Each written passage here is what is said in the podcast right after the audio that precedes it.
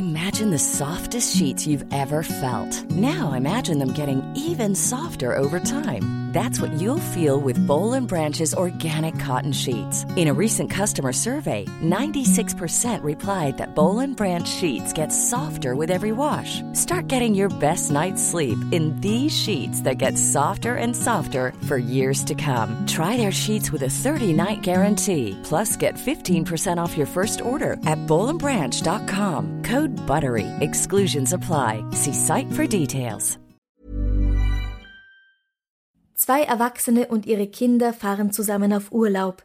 Sie wollen Gegenden sehen, in denen vor ihnen noch kaum ein Mensch gewesen ist. Und genau das wird ihnen zum Verhängnis.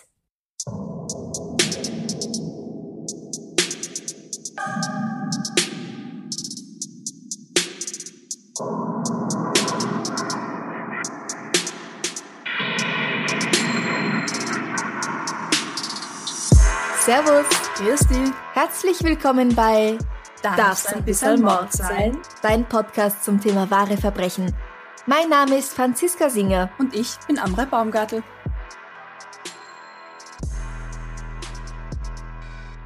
Für unseren heutigen Fall begeben wir uns in die USA und zwar in das Death Valley, das Tal des Todes. Hier befindet sich der tiefste Punkt der USA und zwar kann man dort 85 Meter unter dem Meeresspiegel trockenen Fußes spazieren gehen. Und zwar wirklich absolut trockenen Fußes. Der Nationalpark Death Valley ist ein Hitzepol. Das bedeutet, hier werden regelmäßig extrem hohe Temperaturen gemessen.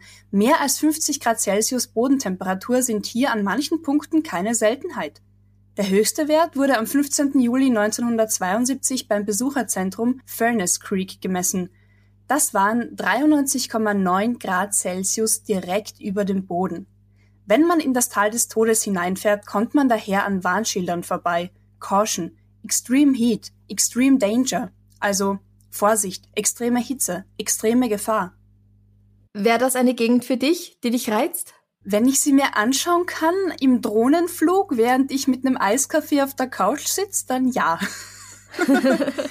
Zum Aber kein Urlaubsziel. Nein, nein. Oh Gott, extreme Hitze ist jetzt nichts, was mich anzieht. Nein, für dich? Auch nicht. Aber für eine Familie aus Dresden war das ein Traumziel. 1996 machen sie nämlich Urlaub in den USA. Cornelia Meyer, 27 Jahre alt, ihr vier Jahre alter Sohn Max sowie Cornelias Freund Eckbert Rimkus, 34, und dessen zehnjähriger Sohn Georg. Sie kommen im Juli 1996 in Los Angeles an und fahren von dort aus mit ihrem Mietwagen, einem grünen Plymouth Voyager Minivan an der kalifornischen Küste entlang und schließlich Richtung Las Vegas. Dort übernachten sie im Treasure Island Hotel am Strip. Am 27. Juli geht ihr Flug von Los Angeles zurück nach Deutschland. Davor wollen sie noch das berühmte Tal des Todes ansehen. Am 22. Juli fährt die Familie von Las Vegas aus in den Nationalpark Death Valley, also in das Tal des Todes auf Deutsch. Das dauert etwa zweieinhalb Stunden.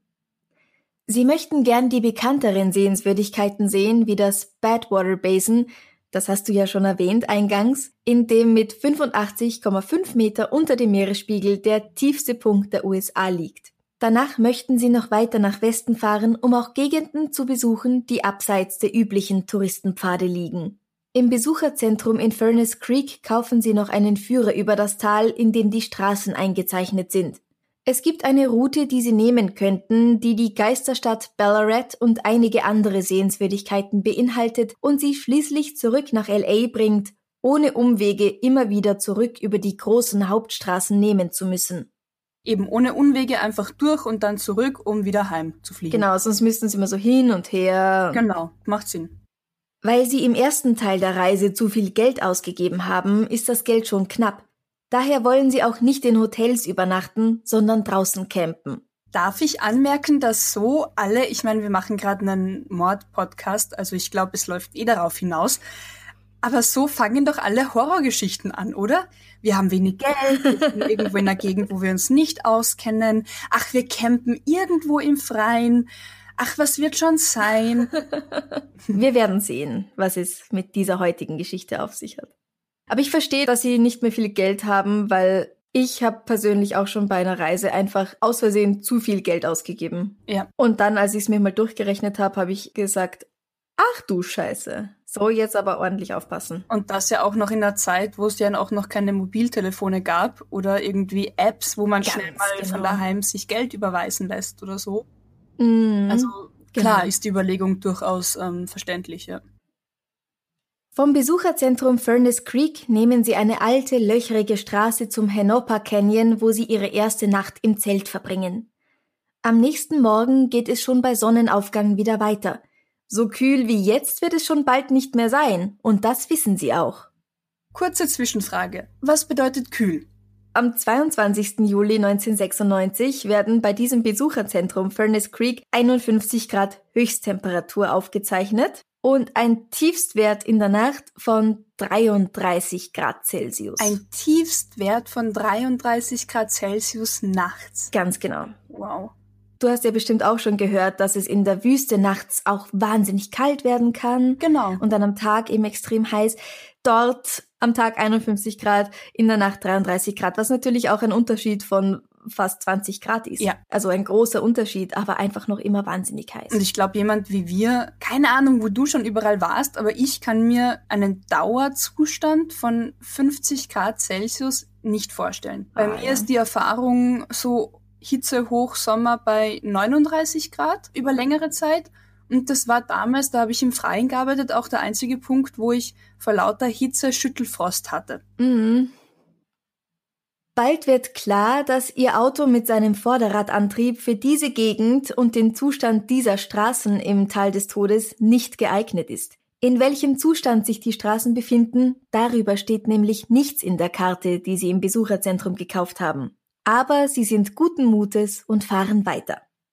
Auf Ihrer Fahrt durch die Wüste sind Sie ganz allein und begegnen niemand anderem. Am 23. Juli kommen sie in der verlassenen Mine Warm Spring an. Dort schreibt Cornelia in das Gästebuch 23. Juli 96.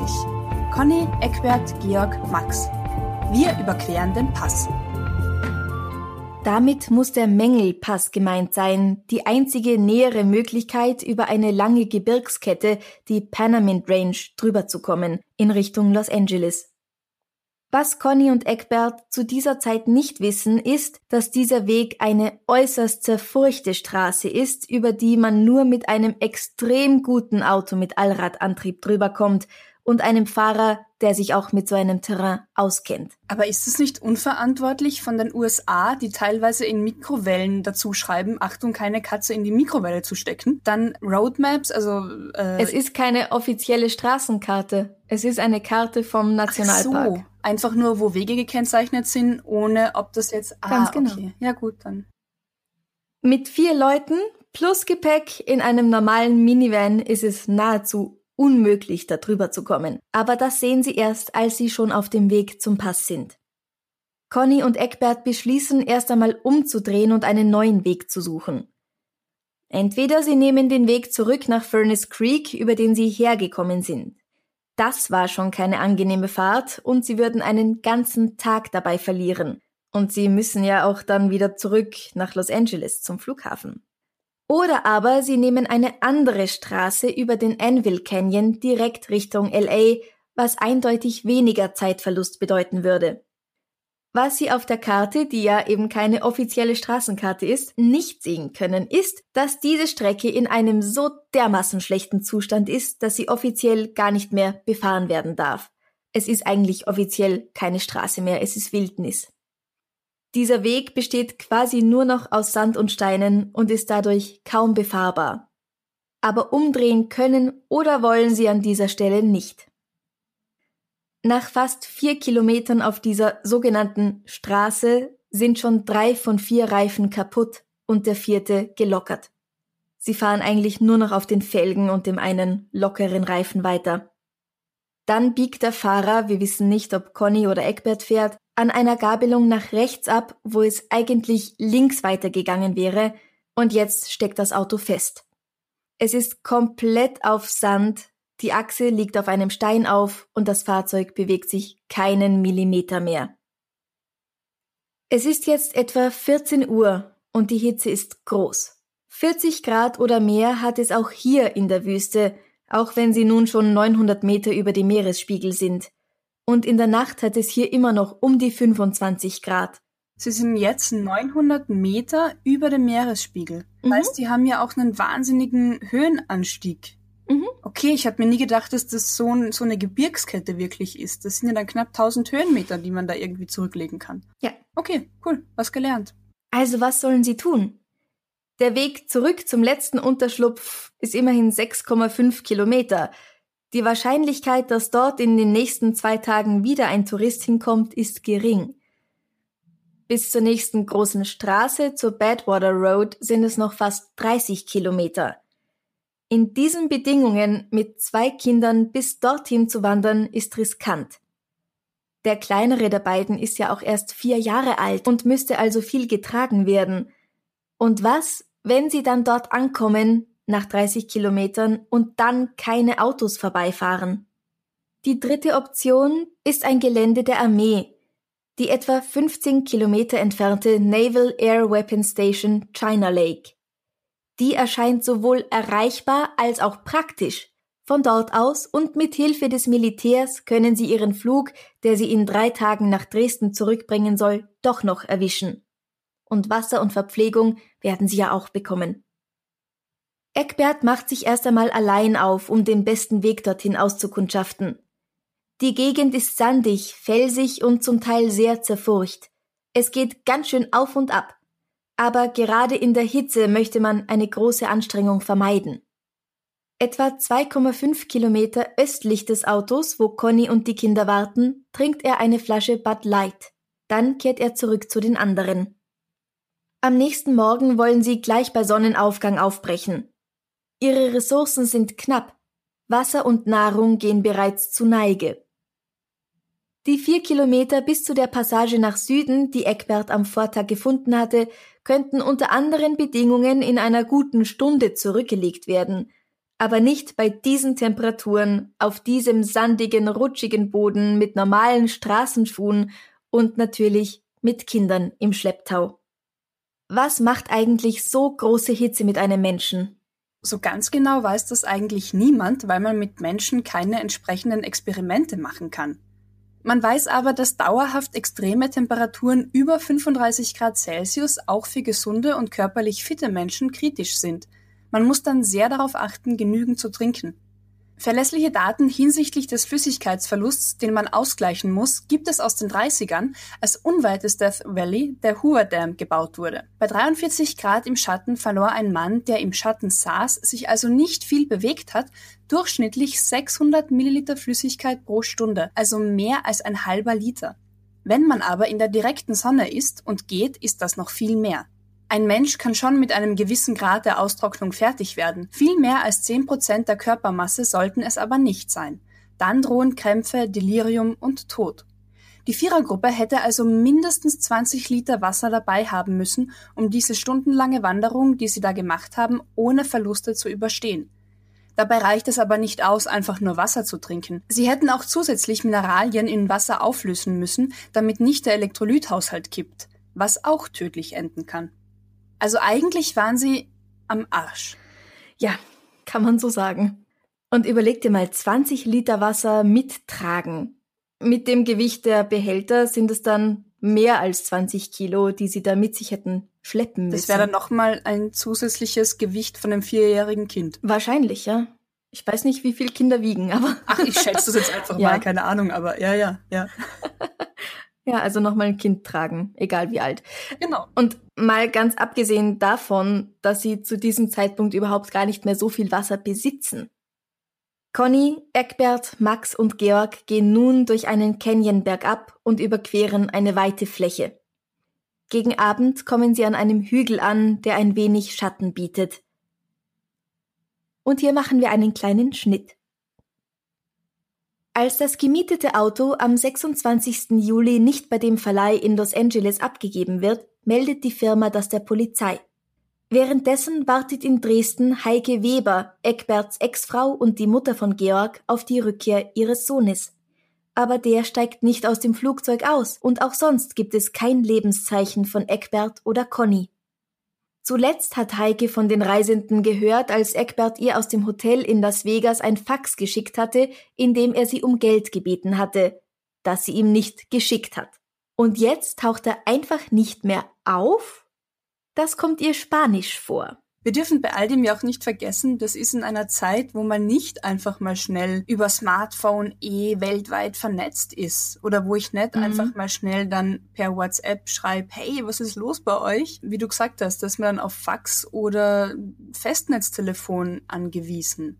So schnell verbunden sein kann man damals noch nicht weltweit mit seinen Liebsten.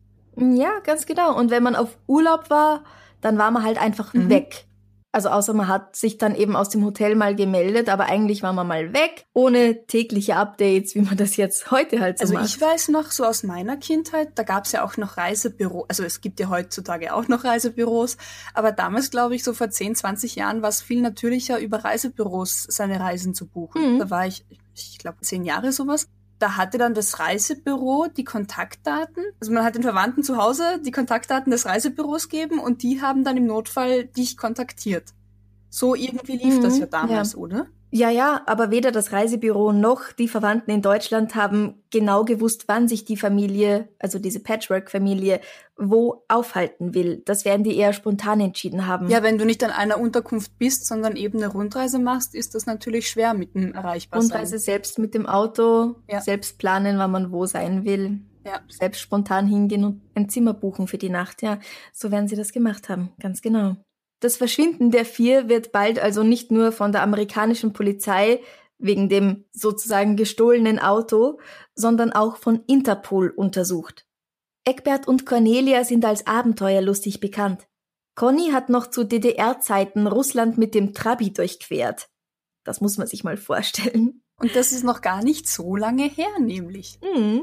Und Eckberts Mutter beschreibt ihren Sohn als einen Menschen, der immer die Extreme sucht und seine Grenzen ausloten möchte. Da haben die beiden wahrscheinlich ganz gut zusammengepasst. Alle hoffen, dass das Verschwinden der vier ein übler Trick ist, um irgendwo ein neues Leben zu beginnen. Und jede Menge Theorien werden ausgesprochen. Hat sich das Paar mit den Kindern vielleicht nach Costa Rica abgesetzt, um Eckbert das alleinige Sorgerecht für Georg zu garantieren? Aber wozu so etwas in einer dermaßen abgelegenen Gegend inszenieren, wenn ein Verschwinden ja auch in Las Vegas oder Los Angeles zu bewerkstelligen gewesen wäre, unter weit weniger gefährlichen Bedingungen? Außerdem wartet zu Hause in Dresden Connys kleines Unternehmen auf sie. Und warum sollte sie das einfach so aufgeben? Am Morgen des 21. Oktober 1996 fliegt ein Helikopter über den südlichen Teil des Nationalparks Death Valley, um routinemäßig nach versteckten Drogenlaboren in dieser entlegenen Gegend zu suchen. Ha, das klingt sehr nach Breaking Bad. Ja, ganz genau. Aha, echt? War das damals auch schon gang und gäbe? Mhm. mhm. Gegen 11 Uhr Vormittag fällt dem Piloten ein Auto beim Enville Canyon auf. Dort ein Fahrzeug zu finden, ist aus zwei Gründen ungewöhnlich. Erstens, wie wir ja schon gesagt haben, ist diese Gegend seit zwei Jahren trotz Resten einer alten Straße offiziell unbefahrbare Wildnis und zweitens erkennt er, dass es ganz offensichtlich kein Four-Wheel-Drive ist. Und das bedeutet nicht geeignet für diese Gegend. Der Pilot landet und nimmt das Fahrzeug genauer unter die Lupe. Es ist ein grüner Plymouth Voyager Minivan, der mit einer dicken Staubschicht bedeckt ist und ein kalifornisches Nummernschild trägt. Der Pilot notiert sich das Kennzeichen und meldet seinen Fund. Bald stellt sich heraus, dass das Auto von dem Verleih, dem es gehört, als gestohlen gemeldet ist und die Familie, die es gemietet hatte, von Interpol gesucht wird. Bei einer näheren Untersuchung des Autos durch den zuständigen Sheriff und sein Team werden darin unter anderem Kleiderkoffer, Schlafsäcke, ein Zelt, ein Fotoapparat und mehrere leere Wasserbehälter gefunden und eine amerikanische Flagge mit Aufschrift, die die Familie aus der sogenannten Geologists Cabin im Death Valley haben mitgehen lassen. Nun wird alles daran gesetzt, den Weg, den Conny, Eckbert und die Kinder genommen haben, nachzuverfolgen. Dabei finden sie auch den Eintrag in dem Gästebuch, den ich oben erwähnt habe, und auch die gestohlene Flagge ist ein guter Hinweis darauf, wie sie gefahren sind. Ihre Reise habe ich ja am Anfang schon beschrieben. Bald wird auch die leere Bierflasche bei einem Busch, der eindeutig als Sonnenschutz von jemandem verwendet worden war, entdeckt und darunter ein Po-Abdruck, der von der Größe her zu Eckbert passen würde. Ein Po-Abdruck. Mhm. Das heißt, die Witterung dort ist so beständig, dass über diesen langen Zeitraum noch immer wirklich sichtbare Abdrücke da sind? Genau, das waren, das waren so drei Monate, ja. Mhm. Also anscheinend wenig Wind, wenig Witterung, wenn das so lange noch die Zeit überdauert. Mhm. In den darauffolgenden Tagen wird die Gegend sowohl aus der Luft als auch vom Boden aus, also mit Helikoptern, zu Fuß und sogar auf Pferden durchsucht. Zu jeder Tageszeit befinden sich mindestens 45 Leute gleichzeitig auf der Suche, die sich nach Westen und Osten ausdehnt, in die Gegenden, die als wahrscheinliche Ziele unserer Familie vorstellbar sind. Doch sie finden absolut nichts. Daher wird die Suche nach vier Tagen eingestellt. Da man nun weiß, dass sie das Death Valley nicht mit ihrem eigenen Mietwagen verlassen haben, wird weiter wild spekuliert, was mit den Vermissten passiert sein könnte. Es ging Gerüchte um, dass Mitglieder der berüchtigten Manson Family sich immer noch in der Wüste des Death Valley herumtreiben. Haben die Deutschen etwa Zuflucht bei Verbrechern gesucht und sind ermordet worden? Oder haben sie vielleicht bei der militärischen Teststation etwas gesehen, das sie nicht hätten sehen dürfen? Natürlich. Wenn gar nichts mehr geht, dann Aliens, oder? Ganz so. genau, ja. Die Area 51 befindet sich nämlich auch relativ in der Nähe. Siehste, da haben wir den Beweis. Mhm. Diese und andere Theorien werden von den Zuständigen untersucht und für nichtig befunden. Das verlassene Auto ist weiterhin der einzige Hinweis und eigentlich auch dieser Po-Abdruck, dass die vier im Death Valley verschwunden sind. Von den Menschen gibt's aber keine Spur und danach breitet sich fast 13 Jahre Schweigen über die Sache. 2008 erfährt ein Mann namens Tom Mahood, der beim Such- und Rettungsdienst arbeitet, von dem Fall der Death Valley Germans, wie man sie nennt, und kann ihn einfach nicht mehr vergessen. Über Monate hinweg sammelt er alle Informationen, die er dazu finden kann, weil er hat sich in den Kopf gesetzt, die verschwundenen Deutschen zu finden. Ihm ist klar, vier Personen können sich nicht einfach so in Luft auflösen. Und wenn in den Gegenden, die sie mit großer Wahrscheinlichkeit durchquert hatten, keine einzige Spur von ihnen gefunden werden konnte, dann müssen sie eben einen Weg eingeschlagen haben, den die Suchenden nicht für wahrscheinlich gehalten haben. Da ist mal Logik. Endlich yes, haben endlich wir mal Logik, Logik in dem Fall. Im Oktober 2009 macht er sich allein auf den Weg in das Death Valley, um den Spuren der Dresdner Familie zu folgen. Er findet heraus, dass die Spuren wilder Esel im Sand fast ganz genauso aussehen wie die Spuren von Turnschuhen. Und er denkt sich, vielleicht haben Conny und Eckbert geglaubt, dass sie nur diesen Fußabdrücken folgen müssen, um in Sicherheit zu gelangen. Als Tom ihre Spuren zu verfolgen versucht, sowohl mit einem für das Terrain geeigneten Auto, ganz wichtig, als auch in der Folge zu Fuß und schließlich wieder vom Schreibtisch aus mittels GPS und Google Maps, hat er plötzlich eine Idee. Was für ihn und die anderen Suchenden mehr als zehn Jahre zuvor vollkommen logisch ist, sieht vielleicht für jemanden aus einem anderen Land vollkommen anders aus. Er weiß, dass so ein Militärstützpunkt in der Wüste wie das Testgelände China Lake in der Regel unbewacht und unbemannt ist. Allein die Gegend, in der sich das befindet, ist dermaßen abgelegen, dass man da nichts bewachen muss. Daher ist der Weg nach Süden in Richtung China Lake für die Suchtrupps nie in Frage gekommen. Aber für einen Deutschen, der von daheim nur umzäunte, streng bewachte Militärstützpunkte kennt, könnte China Lake als eine Oase in der Wüste erschienen sein. Darum muss die Familie diesen Weg eingeschlagen haben, anstatt den Weg zurück in Richtung Geologist's Cabin einzuschlagen, wo sie wussten, dass ein Dach, Wasser und zumindest gewisse Rationen Verpflegung auf sie warten. All das würden sie ja auch vom Militär bekommen und außerdem gewiss noch den Rückflug nach Deutschland erwischen. Im November 2009 bricht Tom Mahood noch einmal auf, diesmal mit seinem Kollegen Les Walker und ausgestattet mit einem Spot-Satelliten-Messenger, mit dessen Hilfe sie ihre Bewegungen in der Wüste in Echtzeit aufzeichnen können. Sie trennen sich und gehen einige Meter voneinander entfernt die möglichen Routen der Deutschen nach, um ein größeres Areal abzudecken. Sie bewegen sich hier in einer Gegend, die noch nicht viele Menschen gesehen haben und danach Geschichten davon erzählen könnten. Und tatsächlich Schon am zweiten Tag entdeckt Les eine Weinflasche. dann Papier mit einem Aufdruck auf Deutsch, Seiten, die aus einem Taschenkalender gerissen worden waren. Und schließlich hört Tom über sein Funkgerät die Worte Tom, hier sind ein paar Knochen. Als er zu Les stößt, sieht er einige Knochen, die weit verstreut liegen. Les hat in der Zwischenzeit sogar noch eine Geldbörse gefunden. Auf allen darin befindlichen Karten steht der Name Cornelia Meyer. In einem Umkreis von etwa 150 Metern finden Sie außerdem eine Zahnbürste, eine Tube, noch mehr von dem Taschenkalender und Überreste eines kleinen Schuhs, der vermutlich einer Frau gehört hat. Alle Dinge, die Sie hier finden, weisen also darauf hin, dass die Knochen das sind, was von Conny noch übrig ist. Aber wo sind Eckbert, Georg und Max?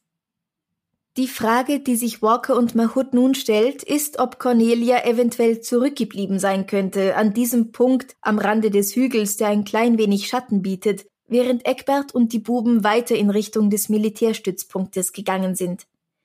Die war laut ihrer Karte nur noch etwa 6,5 Kilometer weit entfernt. Also nur noch in Anführungszeichen. Ja, ja. Les und Tom packen Cornelias Geldbörse ein, um einen Beweis für ihren Fund vorweisen zu können, und machen sich auf den Rückweg. Erst zum Camp, wo sie übernachtet haben, und dann zurück zum Auto. Sieben Stunden später können sie den Rangern im Besucherzentrum von ihrem Fund erzählen. Am nächsten Tag wird Tom mit dem Helikopter zum Fundort geflogen. Zum Glück kann er ja die GPS-Koordinaten vorweisen. Wobei ich gelernt habe, dass auch GPS-Koordinaten in dieser verlassenen Gegend nicht immer stimmen, also man sich darauf nicht verlassen kann, weil einfach das Signal nicht gut ist, mitten in ich der Wüste. Ich ahne schon langsam, warum das das Tal des Todes heißt. ja. Es ist einfach nicht wirklich sicher, sich da länger nein, aufzuhalten. Nein. Mit einer guten Karte und einem Kompass ist man mitunter, sagt er, besser unterwegs als mit GPS. Das glaube ich gern. Ein Schlafsack, der in einer anderen Gegend gefunden wird und zu dem Hersteller des anderen Schlafsacks, den sie im Minivan gefunden haben, passt, stiftet ein wenig Verwirrung. Hat Eckbert Cornelia möglicherweise aufgrund einer Verletzung zurückgelassen und sich auf den Weg zu einem AT&T Mikrowellenrelaisturm gemacht, der dort steht, anstatt zum Militärstützpunkt? Also Verletzungen können hier natürlich alles sein. Was gibt's in so einer Wüste? Schlangen? Ganz genau, vor allem Klapperschlangen dort. Man kennt ja. das ja auch aus Western. Ein verstauchter Knöchel oder natürlich, was mich auch überhaupt nicht wundern wäre, ein Hitzeschlag. Richtig, eben. Schwindel, Schwachheit, Dehydrierung. Das hat hier wirklich eine weite Bandbreite. Mhm. Wer sich schon mal so richtig den Knöchel verstaucht hat, weiß, dass man damit einfach nicht wahnsinnig gut gehen kann. Ja, Ende November starten weitere Untersuchungen in der Gegend und es wird ausgeschlossen, dass der Schlafsack den Deutschen gehört, weil ihn ein anderer Trupp sonst schon viel früher bemerkt hätte. Das war also eine falsche Spur. Mhm. Anfang Dezember 2009 werden Tom und Les wieder zur Suche rausgeschickt, diesmal sogar zusammen mit Hundestaffeln. Schließlich werden in der Wüste noch die Knochen eines Mannes gefunden. Und durch eine DNA-Analyse stellt sich heraus, es sind die Knochen von Eckbert Rimkus. Tom ist sicher, dass er die Route gefunden hat, die die deutsche Familie gegangen ist. Auf seiner Webseite schreibt er, wir waren von einer Sache sehr beeindruckt. Um zu diesem Punkt zu gelangen, müssen sie im Juli mit Straßenschuhen über sehr raues Terrain gewandert sein, und zwar 13, 14 Kilometer. Ich finde, dass sie dafür wirklich viel Respekt verdient haben. Sie waren äußerst tough. Ja, absolut. Ja, Wäre nur schön, wenn ihnen das auch noch was gebracht hätte. Ja. Und die Überreste der Burschen werden trotz aller Bemühungen nie gefunden. Bis heute? Mhm, nie. Oh. Also soweit ich weiß, werden auch nur die Männerknochen getestet. Mhm. Also auf die DNA. Und daher weiß man, dass das die Knochen von Eckbert sind. Ich glaube, die anderen Knochen hat man nicht getestet, weil daneben einfach die Brieftasche lag. Genau, mit dem Ausweis. Ja, wo immer wieder Cornelia Meyer stand. Das war wohl Beweis genug, ja. Mhm. Das klingt ja auch sehr logisch. Welche ja. andere Person soll das? Vor allem dort. Also Mit, es ist ja, ja nicht genau, eben. mitten im Nirgendwo. Ja. Auf einer eigens erstellten Website wurde im November 2009 eine Nachricht für Conny und den kleinen Max gepostet. Liebe Conny, lieber Max, Im Juni 1996 besuchten wir gemeinsam das Stadtfest in Stolpen. Wir schauten den Gauklern auf der Burg zu und genossen das Wochenende. Immer wieder müssen wir darüber schmunzeln, wie Max seinen Großvater Gerd mit dem Schokoladeneis gefüttert hat. Euer Flug in die USA stand bevor und die Freude darüber haben wir mit euch genossen. Dies war das letzte Mal, als wir euch gesund und munter gesehen haben. Sehnsuchtsvoll erwarten wir eure Rückkehr leider Tag für Tag, Woche für Woche, Monat für Monat, Jahr um Jahr vergebens. Nun, im Zeitalter des Internets fasse ich mir ein Herz und begebe mich auf die Suche nach dir, meiner lieben Tochter Conny und nach dir, meinem lieben Enkelsohn Max. Michael und ich, wir vermissen euch sehr. Mein Gefühl sagt mir, dass ihr lebt. Wenn ihr diese Zeilen lest, dann antwortet so bald wie möglich. Bis bald und viele liebe Grüße von Gerd und Michael und all denen, die euch lieben. Das ist so traurig. Das ist so traurig. Das heißt, dass Connys Familie nicht davon ausgeht, dass das Connys Überreste in der Wüste waren. Hm. Ja, 2009 noch nicht. Ja. Vor allem, was ist mit den Kindern passiert? Also ich kann mir vorstellen, dass, dass die Knochen der Kinder vielleicht, weil sie ja viel kleiner sind, durch Kojoten und so weiter verschleppt worden sind, die da die größeren der Erwachsenen aber liegen geblieben sind. Ja. Beziehungsweise ich weiß nicht, ich kenne mich jetzt nicht aus mit Kojoten, aber von so einem vierjährigen Kind haben sie sie vielleicht auch ganz aufgefressen. Während halt so ein Oberschenkelknochen zum Beispiel von einem erwachsenen Mann sehr groß ist und vielleicht nicht ganz gefressen worden ist. Sie sind ja aber auch verteilt worden. Also Conny ist ja auch nicht an einem Fleck gelegen, sondern war ja auch verteilt über diese Ebene dort. Und es gibt ja dieses Bild von Aasgeiern in der Wüste, die es ja auch noch gibt. Ja, also dass jemand sie verfolgt hat und die Kinder geklaut hat in dieser Gegend, ist halt schon äußerst unwahrscheinlich. Man hätte sich's einfach viel leichter machen können. Also wenn das alles irgendwie ein ja. geplantes Verbrechen war, egal wie, ja. Hätte man sich's einfach viel, viel leichter machen können. In der Wüste dort, da bleiben auch Reifenspuren wohl schon über Monate erhalten. Man hat die Reifenspuren ja im Oktober 96 noch gesehen, die tatsächlich zum Auto geführt haben man hat den Po-Abdruck noch gehabt. Und ein anderes Mal ist auch jemand Reifenspuren gefolgt. Conny Egbert, Max und Georg sind nämlich lang nicht die einzigen, die das Unglück hatten, im Death Valley zu sterben. 2009 wurde das Auto einer als vermisst gemeldeten Frau in dieser Wüste gefunden.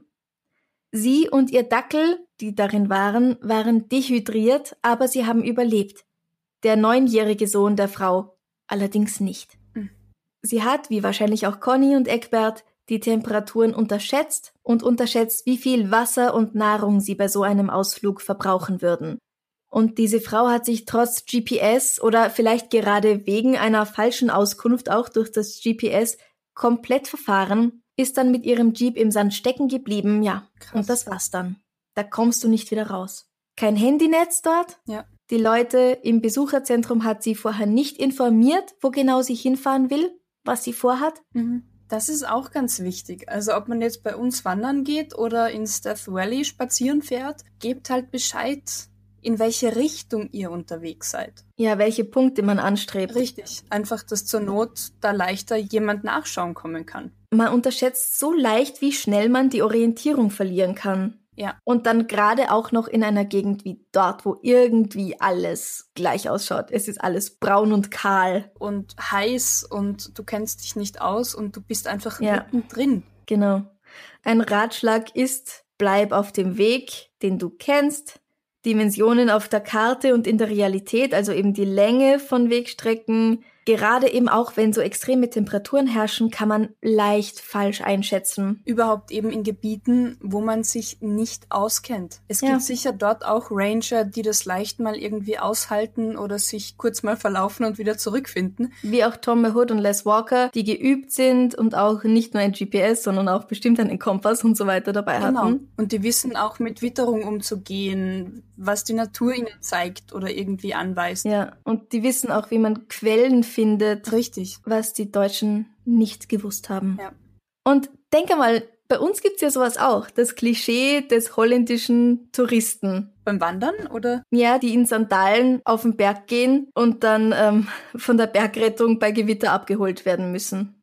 Oder weil ich sie nicht, sich dass nicht das mehr das auskennen. Klischee auf die Holländer sich beschränkt, aber ich kenne das von diesen Touristen, die dann irgendwo mit Sandalen oder High Heels im Ballerinas auf einem Klettersteig stehen und nicht mehr vor und zurück wissen. Mhm. Ganz einfach jemand, der aus einer bergigen Gegend kommt, macht sowas nicht. Richtig. Oder macht das aus Versehen, so wie ich mal, und kehrt dann aber wieder um, wenn er merkt, das ist Du gerade warst nicht in High Heels auf dem Berg? Nein, aber in flachen, rutschigen Schuhen Mhm. mit flacher Sohle. Und eigentlich wollte ich nur kurz auf den Berg fahren, auf die Aussichtsplattform. Und dann hat es mir so gefallen, dass ich weitergegangen bin. Und dann bin ich draufgekommen, das steinige Gelände ist jetzt nichts für diese Schuhe. Und dann war ich brav und verantwortungsvoll und bin wieder vorsichtig umgekehrt und nicht weitergegangen. Ja. Also Unwissenheit und Naivität und irgendwo einfach auch, sorry, aber Dummheit. Und Selbstüberschätzung. Ganz schlechte Kombination. Ja.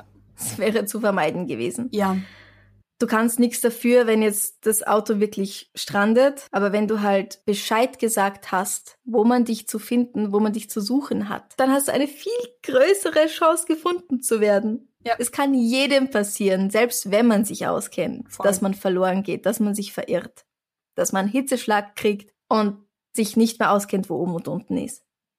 Aber dann sagt doch bitte wenigstens vorher Bescheid, wo ihr hingeht. ja. Also diesmal kein Mord, sondern ein, ein tragischer Todesfall. Aber auch sehr spannend, wie ich finde. Ja, auf jeden Fall. Und wirklich schön von diesem Tom Mahood, dass er sich das als Ziel gesetzt hat, die zu finden. Und immer wieder rausgegangen ist. Eben, der hat ja total unvoreingenommen, ist er auf den Fall gestoßen und wollte da irgendwie Klarheit. Das war übrigens ein Fallvorschlag von der Liza. Vielen Dank, Mm. Liza. Ich wäre sonst auf diesen Fall nicht gekommen, war mir komplett unbekannt. Und sehr, sehr spannend. eine kleine Bitte. Wenn ihr einen Fall vorschlagen wollt, immer gerne natürlich. Wir haben eine lange Liste von interessanten Sachen, aber man kann ja dann immer auswählen, was einen gerade besonders anspricht. Aber bitte achtet darauf, dass es vor allem im deutschen Sprachraum mindestens 15 Jahre her ist. Hm. Wir haben kein Interesse daran, wir haben uns das ausgemacht, Ja. Fälle zu behandeln, die jünger sind als 15 Jahre, vor allem aus Deutschland, Österreich oder der Schweiz. Aus Respekt vor den, vor den Angehörigen der, all, all der Fälle gibt es da eine gewisse Zeitspanne, die wir verstreichen lassen wollen. Ganz genau. Damit geht's einfach uns persönlich besser. Ja. Wollen wir was Schönes? Ja, sicher. Wenn dir die heutige Folge gefallen hat und du gern ein bisschen mehr davon hättest, folge uns auf Instagram at darfs ein bisschen Podcast, gib uns ein Like auf Facebook, erzähl all deinen Freunden und Kollegen von uns und gib uns 5 Sterne in deiner Podcast-App. Wenn du uns noch mehr unterstützen möchtest, kannst du uns auf einen Gin Tonic einladen. Oder ein Bud Light. Oder ein Schokoeis. Ja. Und zwar unter co-fi.com slash darf's ein bisschen Mord sein. Und wenn du gerne ein bisschen Extras hättest, wie Bonus-Episoden und Interviews mit spannenden Personen, kannst du uns mit einer Mitgliedschaft auf Steady unterstützen. Unter steadyhq.com slash darf's ein bisschen Mord sein. Fotos zur Folge findest du wieder auf Instagram und Facebook und alle Links findest du auf unserer Homepage darfseinbissalmordsein.com. Ein paar unserer Hörer haben das schon gemacht. Vielen Dank an unsere neuen Komplizen Pia, Tirsa, Jakob, Yvonne, nochmal Yvonne, Katharina, Benjamin, Kara, Jan, Claudia, Bianca Georg, und Tine. Und jetzt noch was Schönes zum Abschluss. Ja, noch was Schönes zum Abschluss. Zumindest was Lustiges zum Abschluss. Franziska, früher oder später muss diese Frage kommen. Okay, ich halte mich fest. Was war dein schrecklichstes, schlimmstes, absurdestes Date? Du weißt schon, dass meine Mutter zuhört. Ja, du kannst ja auswählen, ähm, wie viel du davon preisgibst. Und hallo Mama Okay. von Franziska. Hallo Mama. Also, ich hatte ein Date, da gab's jede Menge Red Flags, wie man so schön sagt. Also Hinweise, dass das besser nicht so sein sollte. Ach, für dich. ja, für Also, mich. man im Nachhinein dann sagt, ach, das war, ach, ja, Hinweis. Ich erzähle jetzt von einem Date, wo nicht ich der Buhmann bin. Gut, ja, ja, unbedingt, mach das, mach das. Okay. Du musst dich gerade nicht selbst diskreditieren, nein. Und zwar habe ich mich mit einem sehr hübschen Mann getroffen. Der hat mich auf der Straße angesprochen. Ich habe mir gedacht, na sicher nicht, aber er hat mir dann seine Telefonnummer gegeben und nicht ich ihm meine. Ja, Mhm. habe ich mich ein bisschen safer gefühlt. Und dann nach irgendwie zweimal drüber schlafen habe ich mir gedacht, ja, scheiß doch drauf, mach mal. Treffen uns im Museumsquartier in Wien, also bitte immer an einem Ort treffen, wo viele andere Menschen sind. Ja, wo man Ganz auch wichtig. noch genug Heimweg hat, um jemanden zur Not abzuschütteln, wenn er einen verfolgen würde. Um Gottes Willen, ja. Und immer anderen Leuten sagen, da treffe ich mich mit dieser Person. Ja.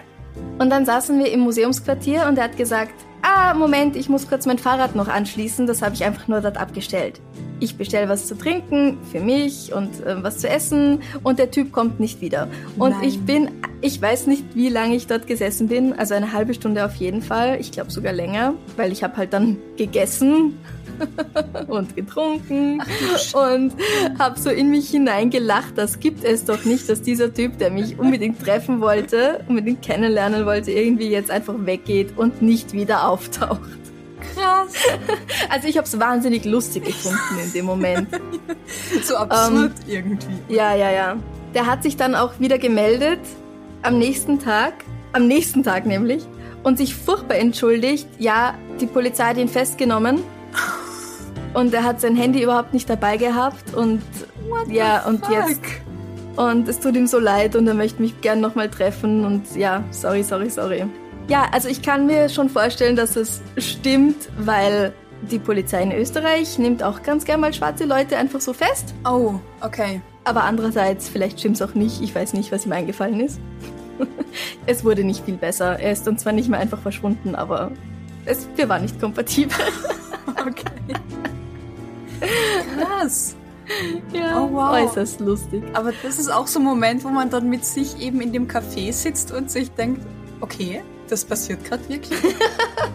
ich bestelle mir noch ein Schokoeis, warum nicht? Was war dein schlimmstes Date? Ähm, zum Glück glaube ich auch eins, aus dem nichts geworden ist.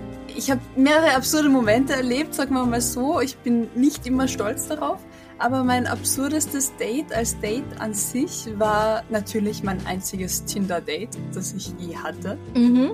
Mit einem Typen, irgendwie, wir haben ein bisschen hin und her geschrieben und das, das war recht sympathisch. Und dann meinte, also er war Koch und meinte, ich soll in das Lokal kommen, wo er arbeitet, weil und dann, dann können wir fein was essen. Wirklich, ich verteidige mich gerade selbst, er klang recht sympathisch und offen und sein Foto auf Tinder war viel mhm. sympathischer als sein Nicht-Foto in echt. Erstmal bin ich wirklich von einem Ende von Wien ans andere Ende von Wien gefahren. Also einmal mhm. die komplette U-Bahn durch. Und dann war das so eine, so, so, so eine Raucherkneipe. Mhm. Unterm Strich, sein Kompliment an mich war, ich schaue wenigstens so aus wie auf dem Foto. Er definitiv nicht. Und das war nicht fein, also nicht, mhm. ja, es, ja. Also das Absurdeste war grundsätzlich, dass er einfach durchgehend von seiner Zwillingsschwester geschwärmt hat, wie toll und großartig seine Zwillingsschwester ist und was seine Zwillingsschwester gerade alles so macht und wie toll und feinfühlig seine Zwillingsschwester ihn findet. Und einfach, es war so eine Werbung für seine Zwillingsschwester und irgendwann mit so einem Seitenblick zu mir meinte er dann, dass seine Zwillingsschwester auch so wahnsinnig, die hat eine tolle Figur und die ist so schlank. Also er steht ja hier auf weibliche Frauen und schaut mich an und das war in dem Moment einfach kein, also es war einfach so ein Oh, um Gottes ja. Willen. Ich hoffe, du hast die Füße in die Hand genommen, bist weggelaufen. Ich habe mir noch ein paar Zigaretten von ihm geschnurrt. Damals habe ich noch geraucht und bin dann mhm. auch dann kopfschüttelnd in der U-Bahn heimgesessen und habe mein Profil dann damit, das war meine Tinder-Karriere, ja. Sehr schön. Ach oh ja. Gott. Was war denn eure absurdeste Date-Erfahrung? Es muss ja auch nicht dann ganz gleich ganz schlimm werden. Oder einfach nur so Momente bei ersten Dates, wo man sich denkt, no way. Schreibt uns, wir posten das am Sonntag wieder als Frage der Woche. Und sind gespannt auf viele hoffentlich lustige Momente. Genau. Bis dahin, Bussi Baba. Baba. Und von mir noch ein kleiner Hinweis auf einen meiner Lieblingspodcasts, und zwar Philosophieren mit Hirn wo die Philosophin Liz Hirn über Fragen spricht, die ich mir auch manchmal stelle. Wie zum Beispiel, macht Liebe wirklich glücklich? Oder warum ist Faulheit erstrebenswert? Hört doch mal rein bei Philosophieren mit Hirn.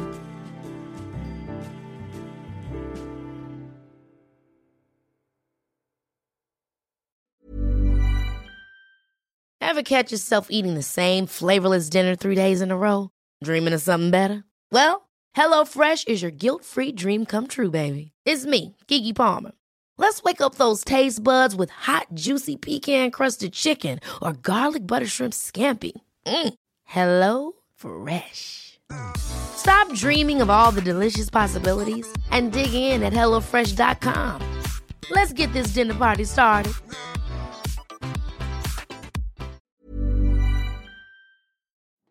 Liebe findet den unterschiedlichsten Ausdruck quer durch die Geschichte.